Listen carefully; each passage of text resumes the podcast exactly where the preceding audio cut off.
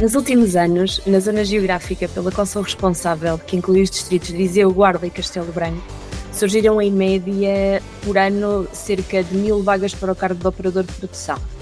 O intervalo salarial não difere muito de valores perto do salário mínimo nacional, uns 820 euros. No entanto, o pacote salarial de um operador de produção, por norma, inclui outras rubricas como subsídios de turno, subsídios de refeição, prémios de desempenho, produtividade e assiduidade o que faz com que, em média, um operador de produção receba no final do mês um vencimento já líquido entre os 900 e os 1000 euros.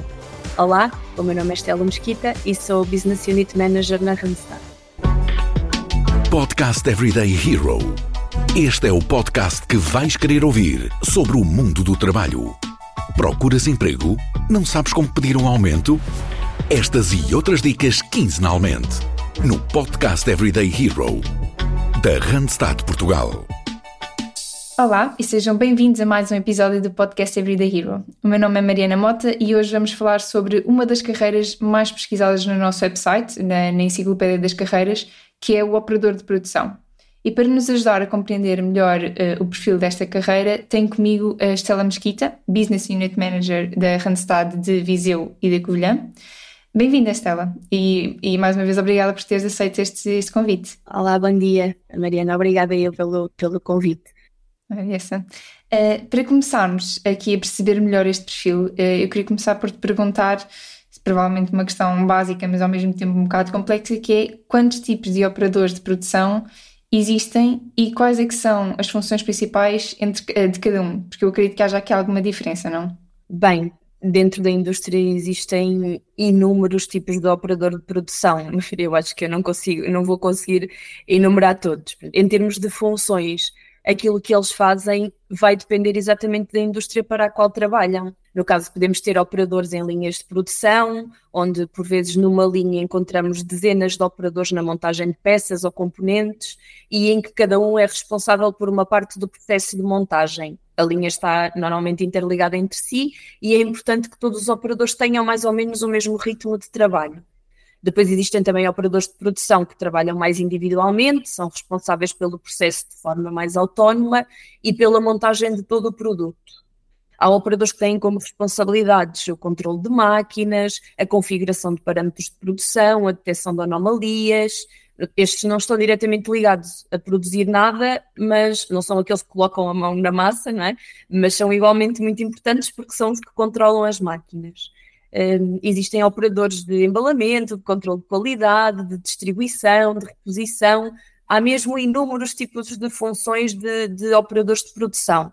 Temos os não especializados e os mais especializados. Depois, dentro dos mais especializados, temos também algumas funções mais específicas, como operadores de empilhador, eh, costureiras de selões, operadores de máquinas de soldar, de pintura, de cerâmica. Há mesmo um sem fim de possibilidades Há mesmo muita, exato. Há mesmo muito, muito, muita oferta. Eu acho que se calhar a maior parte das pessoas, quando ouve falar de um operador de produção, deve pensar só em simplesmente alguém que está ali junto a uma máquina, assim como mesmo com uma linha de produção, não é? Uh, com, os, com os materiais a circular e tem que fazer só uma função assim muito repetitiva. Mas de facto, dependendo da, do, do setor, dependendo da indústria em si, pode ser uh, uma função muito com muitas um, tarefas dentro, dentro daquilo que eles fazem. Sim, com muitas tarefas, um, com alguma polivalência, porque da nossa experiência, um operador de produção acaba por um, fazer até alguns postos diferentes. Na maior parte das vezes não está oito horas por dia de frente a uma máquina parada a executar sempre a mesma, a mesma tarefa. A mesma tarefa, ok. E aqui, pronto, estamos a falar de várias eh, indústrias. Quais é que são as indústrias que mais frequentemente procuram este tipo de, de perfil uh, junto da Randstad?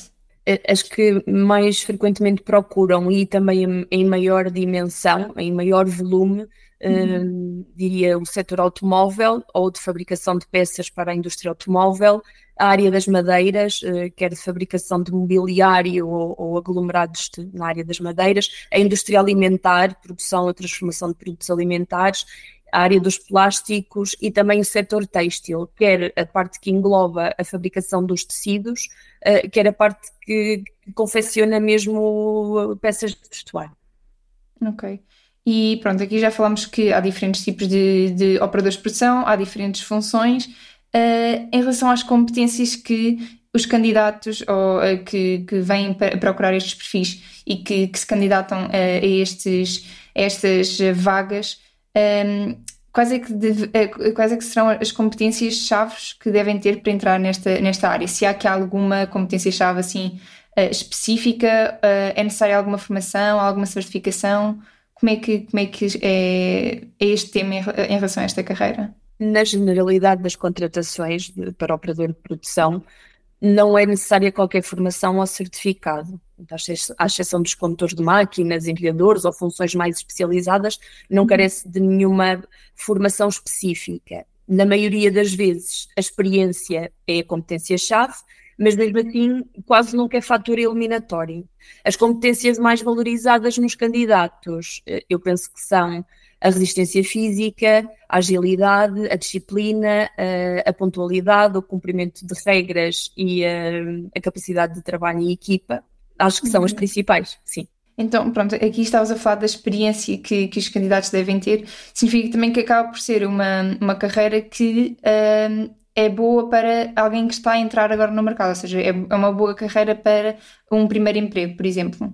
Sim, é uma boa opção para um primeiro emprego no caso de, de alguém que queira entrar rapidamente no mercado, que não tenha preferência por nenhuma oferta em, em particular, tendo em conta a quantidade de vagas que existem, a probabilidade de ser contratada, contratada é grande. E em relação aqui às competências que se adquirem uh, durante uh, ou enquanto estão a exercer estas funções, porque, ou seja, por exemplo, neste caso, alguém que entra para o mercado de trabalho e se calhar até está aqui a fazer um part-time ou, ou, enquanto estuda está aqui também a trabalhar enquanto operador de, de produção, um, e depois pode seguir para outra carreira, mas ao mesmo tempo, que competências é que ele está a adquirir nesta primeira experiência enquanto operador de produção? Penso que, sem dúvida, uma das principais competências que se adquire ao ter passado por uma, uma função de operador de produção é a capacidade de trabalho em equipa. Uh, muitas vezes uh, os operadores de produção trabalham num ambiente onde fazem parte de uma equipa com cerca de 50 pessoas, ou às vezes até mais, e é essencial criar esta capacidade de, de colaboração. Por exemplo, no, nas linhas de montagem que funcionam em, em, linha, onde tem, cada operador faz parte de uma tarefa, um depende exatamente do, do uh, da pessoa. Do trabalho do outro. Uhum. É, é, indispensável que eles uh, garantam esta, esta colaboração acho que também o cumprimento de regras uh, e disciplina também se adquire uh, em funções de operadores de produção, pois quase sempre uh, estas funções trabalham em turnos com horários e pausas rígidas e muito bem definidas. A capacidade de receber feedback haverá com frequência instruções, observações ao trabalho a ser desenvolvido que serão dadas por superiores, essa capacidade de encaixe também acho que, que se desenvolve numa tarefa uhum. de operador de produção a capacidade de trabalhar sob pressão na indústria a ciclos produtivos muito bem cronometrados eh, e que por vezes pode ser mais difícil para alguém sem experiência acompanhar o ritmo, mas eu acredito que alguém que tenha a capacidade de resiliência eh, depois de algum tempo adapta-se e, e acaba por adquirir também esta competência. Ou seja, também é, que é importante ser capaz de se adaptar a diferentes estímulos Uh, exatamente, sim, diferentes estilos de, de pessoas, personalidades, lideranças, sem dúvida. Uhum. É agora, vou mudar de emprego. A Randstad Portugal tem a tua próxima oportunidade. Vê as nossas ofertas em www.randstad.pt e acompanha as nossas redes sociais com dicas de procura de emprego e gestão de carreira. Agora, aqui mais em termos de tendências do, do mercado e considerando também aqui a constante evolução tecnológica que, que estamos a viver, como é que uh, as tecnologias emergentes, uh, nomeadamente a automação e a inteligência artificial, estão a impactar o papel dos operadores de produção? Bem, de, da minha percepção, e pelo menos até ao momento, eu não tenho ainda sentido grande diferença o uhum. impacto da inteligência artificial. Da automação, sim, que naturalmente tem extinguido alguns postos de trabalho. Estamos a falar de postos que eram totalmente manuais e que estão a ser substituídos por máquinas, mas cujas máquinas precisam na mesma de um operador a uhum. controlar, uhum. programar, dar instruções, mas que acabaram por também eliminar postos de trabalho que por vezes eram fisicamente muito exigentes e prejudiciais uhum. a longo prazo para, para a saúde da, da pessoa. Eu, eu acredito pronto, que no futuro a, a combinação da, da inteligência artificial com a automação vai revolucionar aquilo que nós conhecemos como linhas de produção hoje em dia. Uhum. Vai haver com certeza a necessidade de redução de, de postos de trabalho, que vai aumentar, vão aumentar as tarefas que são, vão ser feitas por eh, mão não humana. Uhum. E aqui estavas a falar da automação, que pronto, implica aqui uh, a substituição do trabalho humano por, pelo trabalho de máquinas, mas que depois requer sempre na mesma aqui um apoio humano uh, para o controle da, da, máquina em si. Existem algumas uh, novas competências que estejam a surgir ou conhecimentos específicos que então seja necessário que estes profissionais desenvolvam ou é algo que depois mesmo dentro da, da própria empresa e, e acaba por ser estimulado e, e, e desenvolvido? Não sei se, tem, se nós temos essa noção, porque acaba sempre por ser algo que está mais do lado do cliente, neste caso, uh, das empresas, e nós aqui acabamos por acompanhar mais os candidatos, mas não sei se nós temos de certa forma essa noção. Da noção que eu tenho é que sim, os empregadores têm um papel de relevo na, na formação e na qualificação dos operadores e, e, querendo manter os mesmos operadores, têm mesmo que, que ter este papel ajudar as pessoas a fazer a evolução da tarefa manual para a tarefa mais automatizada de controlo, hum, de acompanhamento da máquina. Não posso deixar de pensar em operadores de produção, por exemplo, já mais alguma idade, à volta dos 50 anos, têm que ver o seu posto completamente alterado e que terão mais dificuldade em conseguir uhum. acompanhar a mudança e conseguir adquirir as competências que vão ser necessárias para o novo trabalho que terão de fazer. Portanto, acho que aqui a empresa uhum. tem que ter um papel. Um, o empregador tem que ter um papel uh, essencial a estimular as pessoas para, para fazer a, a essa transição, mas eu uhum. penso que também a, a, própria pessoa tem que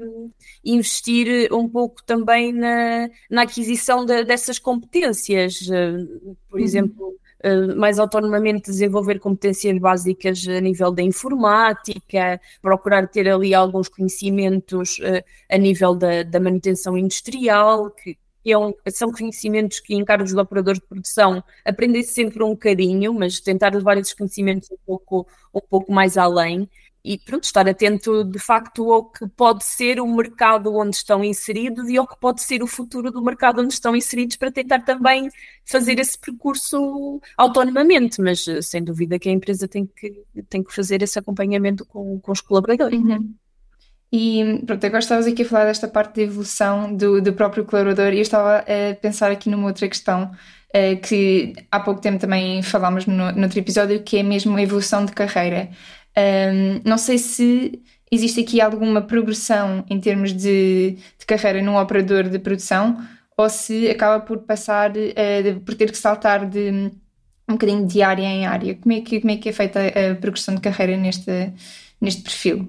Bem, um operador de produção pode começar como um operador de produção não qualificado, sem experiência, o que nós dizemos o operador não especializado, e pode acabar por fazer carreira, quer ao especializar-se em determinada função, como falamos, funções como tecelões, aprendiz, eh, eh, costureiras, eh, pode especializar-se numa determinada função e, e, conhecemos também casos de pessoas que acabaram mesmo por fazer carreira, começaram com um operador não especializado, tiveram oportunidades na mesma empresa na área da manutenção, tiveram oportunidades de promoção a chefes da equipa de produção, a supervisores uhum. de equipa ou mesmo em outras, oportunidade, outras oportunidades dentro da empresa. Há pouco falavas de, por exemplo, conciliar um trabalho de operador fabril em, enquanto se termina. Se estuda. Uhum.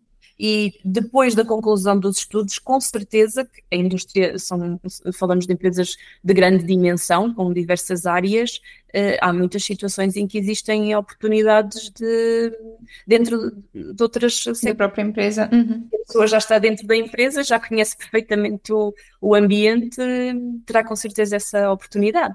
Ok, portanto há mesmo aqui muito espaço para, para crescer, não é só pensar que vamos trabalhar aqui e vamos ficar estagnados não, não vai haver espaço para, para nos desenvolvermos.